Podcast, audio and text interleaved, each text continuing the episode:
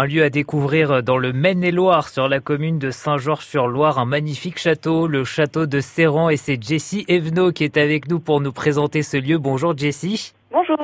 Magnifique château, immense château aussi, on pourrait dire, parce que c'est vraiment très très grand. Je ne sais pas combien il y a de pièces à l'intérieur. Peut-être que vous n'avez même pas compté, Jessie. Oui, effectivement, on ne s'est jamais posé la question sur le nombre de pièces. On en profite de ces pièces, de tout ce qu'elles nous offrent, mais on a oublié de, voir le nombre, effectivement. C'est un château privé, hein. d'ailleurs, il y a encore des habitants qui habitent dedans, c'est ça? Tout à fait. Le château n'a jamais été euh, nu de ses habitants depuis le XVIIIe siècle. C'est la même famille euh, de génération en génération qui entretient le château et donc on a gardé tout le mobilier d'époque.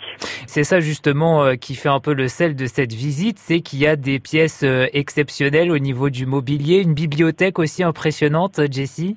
Alors c'est la pièce effectivement à ne pas louper au château à l'occasion des visites guidées.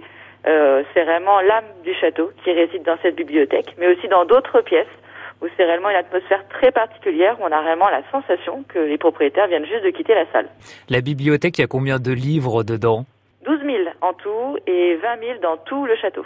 C'est une visite guidée, ça veut dire que ça dure combien de temps le parcours à l'intérieur du château? Alors, l'intérieur du château, on propose deux parcours. Un parcours non guidé pour euh, ceux qui ne veulent pas être contraints par un horaire. Il y a quand même une quinzaine de salles à voir librement.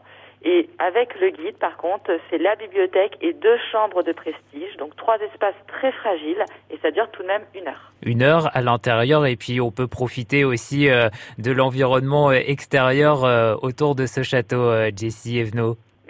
Tout le parc à l'anglaise est accessible aux visiteurs. Faut pas hésiter, hein, par euh, des fortes chaleurs euh, que l'on n'a pas forcément cet été, mais juste pour profiter euh, du cadre réellement très très anglais, le parc est accessible aux visiteurs tout autour du château avec les étangs et les arbres centenaires. Ça fait une visite complète pas très loin de notre département, dans le Maine-et-Loire, sur cette commune de Saint-Georges-sur-Loire.